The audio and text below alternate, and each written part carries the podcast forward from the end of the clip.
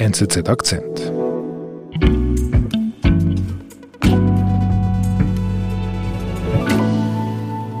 Hi everyone, this is Wissam from Gaza. We are still alive, surprisingly, and it's 6:30 p.m. Uh, this is something happening in Gaza. Wer ist denn das? Das ist Bisan Uda. Sie ist eine 25-jährige Filmemacherin aus Gaza. Who evacuated their homes, they are now willing to evacuate. We're talking about Kamal Adwan. Sie filmt sich in diesem Instagram-Video vor einem Spital am Wochenende und erzählt, viele Spitäler hätten gerade die Aufforderungen erhalten, die Patienten und sich selbst zu evakuieren. Sie sagt, die Spitäler da, wo aktuell die Menschen Schutz suchen vor den Bombardierungen, das sind viele Menschen, Zivilisten, alte Menschen, Babys, Mütter. Where are we going? How are we evacuating? How could we find any shelter? We yet don't know. Die Sie scheint sehr aufgeregt zu sein. Ja, sehr. Sie ist sehr emotional aufgebracht, zählt mehrere Spitäler auf, die die Aufforderung erhalten haben zur Evakuation. Und sie wiederholt am Schluss nochmals, Spitäler sind der derzeit einzige Ort, wo die Menschen hoffen, in Sicherheit zu sein. This is disastrous. And now,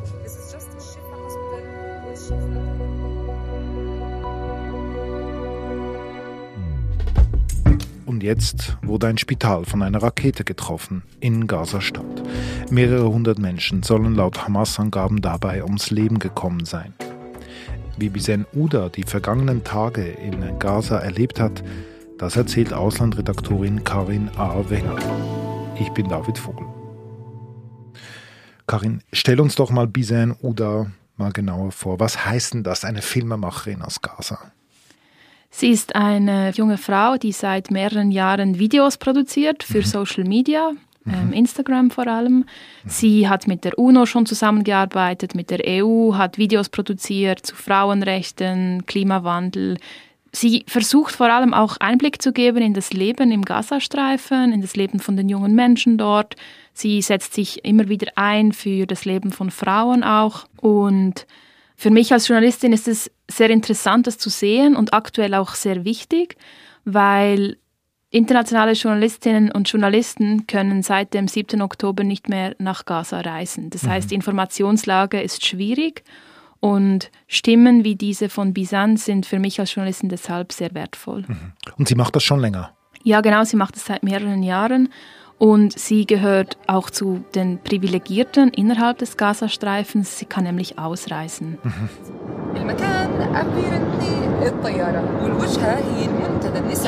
Kürzlich war sie in Beirut, vor zwei Wochen noch, postete sie ein Video, wie sie äh, im Flugzeug sitzt, von ihrem Sandwich im, im Flugzeug, wie sie die Füße ins Meer hält, äh, in der libanesischen Hauptstadt in Beirut.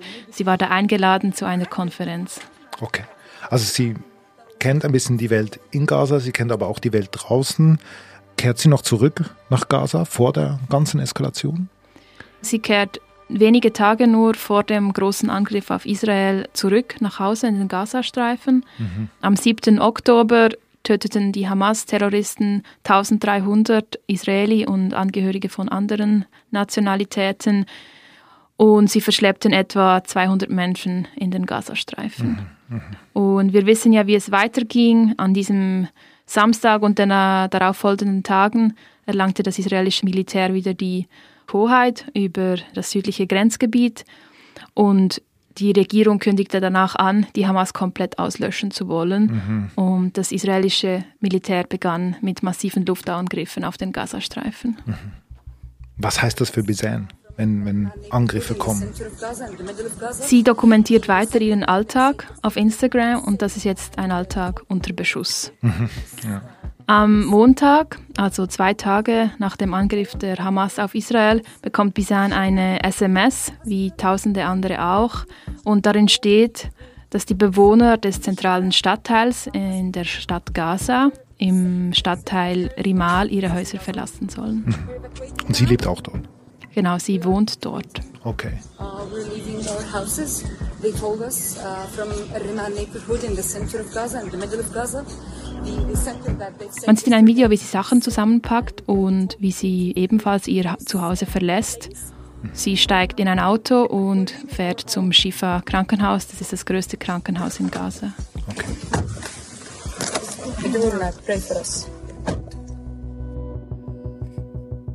Was ist dann passiert? Also ist dann etwas auch mit, dem, mit Ihrem Haus passiert?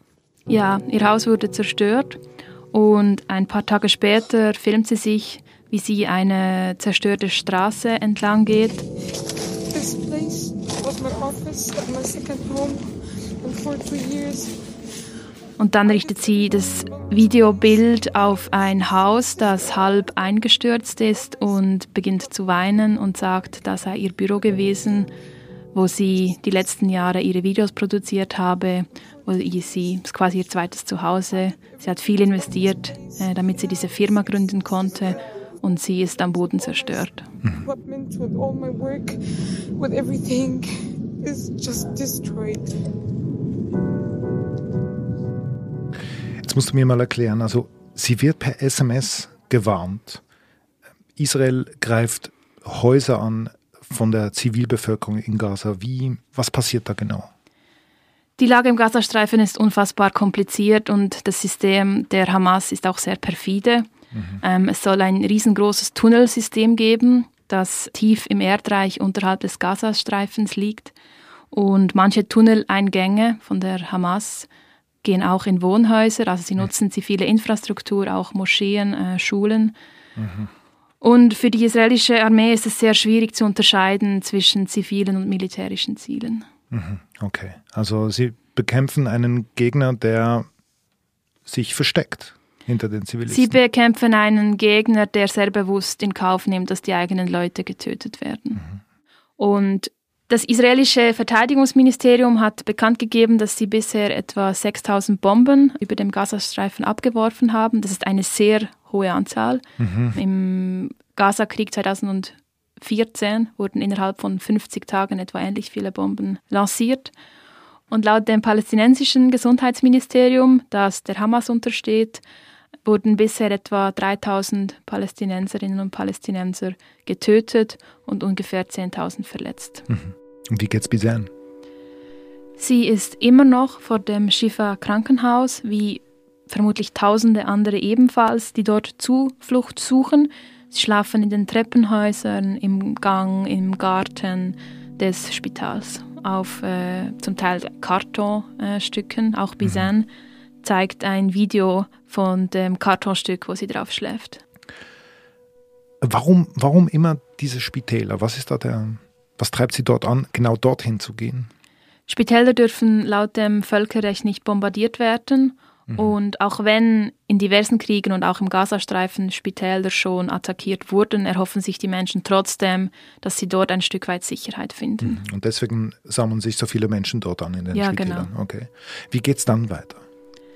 Am Freitag, der 13. Oktober, erhält Bizan und 1,1 Millionen Menschen im nördlichen Teil des Gazastreifens die Ausforderung von Israel, das Gebiet Richtung Süden zu verlassen. Mhm. Und Hunderttausende folgen diesem Aufruf, aber relativ viele bleiben auch im Norden. Es ist schwierig abzuschätzen, wahrscheinlich etwa die Hälfte bleibt. Mhm. Bisen auch? Ja, Bisen bleibt auch. Sie und viele anderen fürchten sich, dass wenn sie jetzt in den Süden gehen, nie mehr zurückkehren können. Mhm. Andere haben schlicht die Mittel nicht, um zu gehen, weil sie arm sind, kein Geld haben weil sie kein Benzin haben fürs Auto. Es sind etwa 20 Kilometer. Zu Fuß ist es extrem weit für zum Beispiel alte Menschen oder Verletzte. Mhm. Aber du sagst, Bizen will nicht. Sie könnte schon. Nein, sehr viele wollen nicht gehen. Dazu muss man wissen, bei den Palästinensern sitzt das Trauma der Vertreibung extrem tief. Ich habe mit mehreren Menschen im Gazastreifen gesprochen, die sagen, es erinnere sie sehr stark an die Situation von 1948 bei der Staatsgründung, als sie vertrieben wurden aus ihren Häusern oder ihre Großeltern vertrieben wurden aus mhm. den Häusern. Mhm. Und sie haben extrem Angst, dass es jetzt wieder passiert im Gazastreifen. Mhm. Und auch die meisten Spitäler weigern sich, die Patienten zu evakuieren, mhm. schlicht weil es logistisch nicht möglich sei, sagen die Ärzte. Es ist zu gefährlich, Patienten werden beatmet, Babys liegen in Brutkästen. Es gehe schlicht nicht, das zu evakuieren. Wo sollen sie denn hin? Mhm. Wie viele Spitäler gibt es denn überhaupt? Ganz genau weiß ich es nicht, aber es sind mehrere. Ich habe mal die Zahl zwölf gelesen. Kann auch sein, dass es mehr, im ganzen Gazastreifen. Mhm. Also es sind ja auch zwei Millionen Menschen, die da wohnen. Ja, okay. Und Israel hat eine Blockade verhängt, das heißt, es kommt kein Wasser, Strom, Treibstoff, Essen, nichts mehr kommt rein. Und die humanitären Organisationen schlagen Alarm, bald geht der Strom aus. Der Treibstoff für die Stromgeneratoren geht ebenfalls aus und sobald der Strom weg ist und die Stromgeneratoren ebenfalls nicht funktionieren, ist es natürlich verheerend für die Spitäler. Mhm. Die Trinkwassersituation ist aktuell auch sehr prekär. Okay, das ist ja alles, wir wissen es. Es ist ja alles, bevor dieses Spital getroffen wurde am Dienstagabend. Wie geht es in diesen Tagen davor Bizan? Bizan postet Videos und sie zeigt, wie sie wartet. Die Situation ist überhaupt nicht einfach. Es ist sehr viel Ungewissheit. Israel hat gedroht, mit einer Bodenoffensive einzumarschieren. Niemand weiß genau, wann die startet, ob die startet. Und es ist einfach ein Warten in Ungewissheit. Hi everyone, this is Visan from Gaza. It's the 10th day of the war and we're surprisingly live. Und am Dienstag tagsüber postet sie ein Video, in dem sie sagt, wir wissen nicht, ob wir überleben, wir wissen nicht, ob wir in unsere Häuser zurück können, wir wissen nicht, wie lange das alles andauert, wir wissen eigentlich gar nichts, wir warten hier einfach. And the, the, the disastrous is we don't know when is that ending. We don't know when should we or could we have a safe place if we have homes to return to, if we will survive Aslan. We don't know anything. Also man spürt schon eine gewisse Dringlichkeit in diesem Aufruf, den sie da macht. Die Ungewissheit muss sehr schwer zu ertragen sein, ja. Und habe ich dich jetzt richtig verstanden? Das ist der gleiche Tag, wo dann die Rakete einschlägt. Genau, sie postet das am Dienstag tagsüber und am Dienstagabend schlägt eine Rakete ein in ein Spital, ein paar Kilometer weiter weg vom Shifa-Spital, wo Bisan ist. Mhm. Die Explosion passierte beim Ali Arab Spital, auch in Gaza-Stadt. Mhm. Und dort haben auch Menschen Zuflucht gesucht. Ja, aktuell ist sehr viel unklar. Wir nehmen diese Podcast-Folge am frühen Mittwochnachmittag mhm. auf. Vieles deutet darauf hin, dass dort Menschen Zuflucht gesucht haben und vieles kann noch nicht verifiziert werden, aber die palästinensische Gesundheitsbehörde spricht von mehreren hundert Toten. Mhm. Und die Rakete? Auch das kann ich aktuell nicht äh, beantworten. Die Hamas sagte sofort, es sei eine israelische Rakete gewesen, die das Spital getroffen habe und das israelische Militär sagt, sie hätten Beweise dafür, dass es eine Rakete gewesen sei, die abgestürzt ist vom islamischen Dschihad. Das ist eine radikale Palästinensergruppe, die mit der Hamas kooperiert. Okay. Was macht Bisan jetzt? Also sie lebt noch. Ja, Bisan, es, ist nicht das gleiche Spital, was genau. bombardiert wurde. Bisan ist beim Shifa-Spital und das Spital der Explosion ist das mhm. Ali Arab Hospital. Okay. Und was macht sie? Sie geht dahin, nimmt ein Video auf und ist völlig aufgelöst über die Zerstörung und die Anzahl Toten. Ja. We're just innocent, innocent people, and, and, and they were afraid. They tried to run away and leave their homes just to. Klar, also wir hören es ja. Also schüttelt sie durch. Ja. After they evacuated, he, they, they killed them inside the hospital. There's no way to run out, to run away from death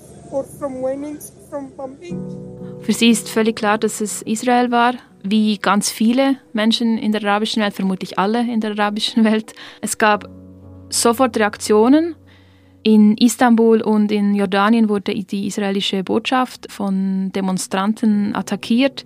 In Beirut zogen Autokolonnen in Richtung der amerikanischen Botschaft. Mhm. Und auch politisch hat es sofort Auswirkungen gehabt, am Dienstagabend schon hat der Präsident der palästinensischen Autonomiebehörde Abbas ein Treffen mit beiden abgesagt mhm. und auch der jordanische König, äh, eigentlich eher ein Verbündeter des Westens und eher näher an Israel, hat ein Treffen mit beiden abgesagt. Also die Leute sind wütend. Die Leute sind unfassbar wütend im arabischen Raum, mhm. ja. Und was heißt denn das politisch und auch für den Konflikt, für diesen Krieg?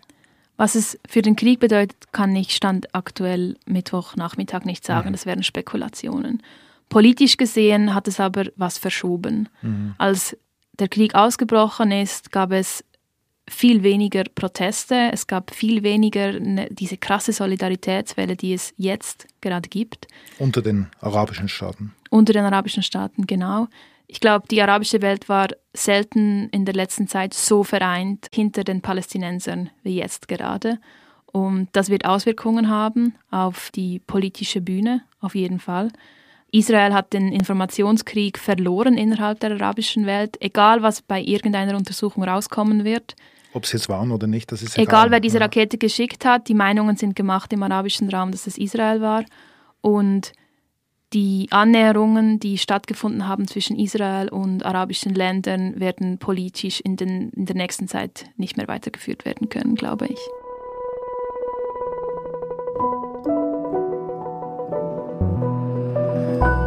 Liebe Karin, vielen Dank. Danke.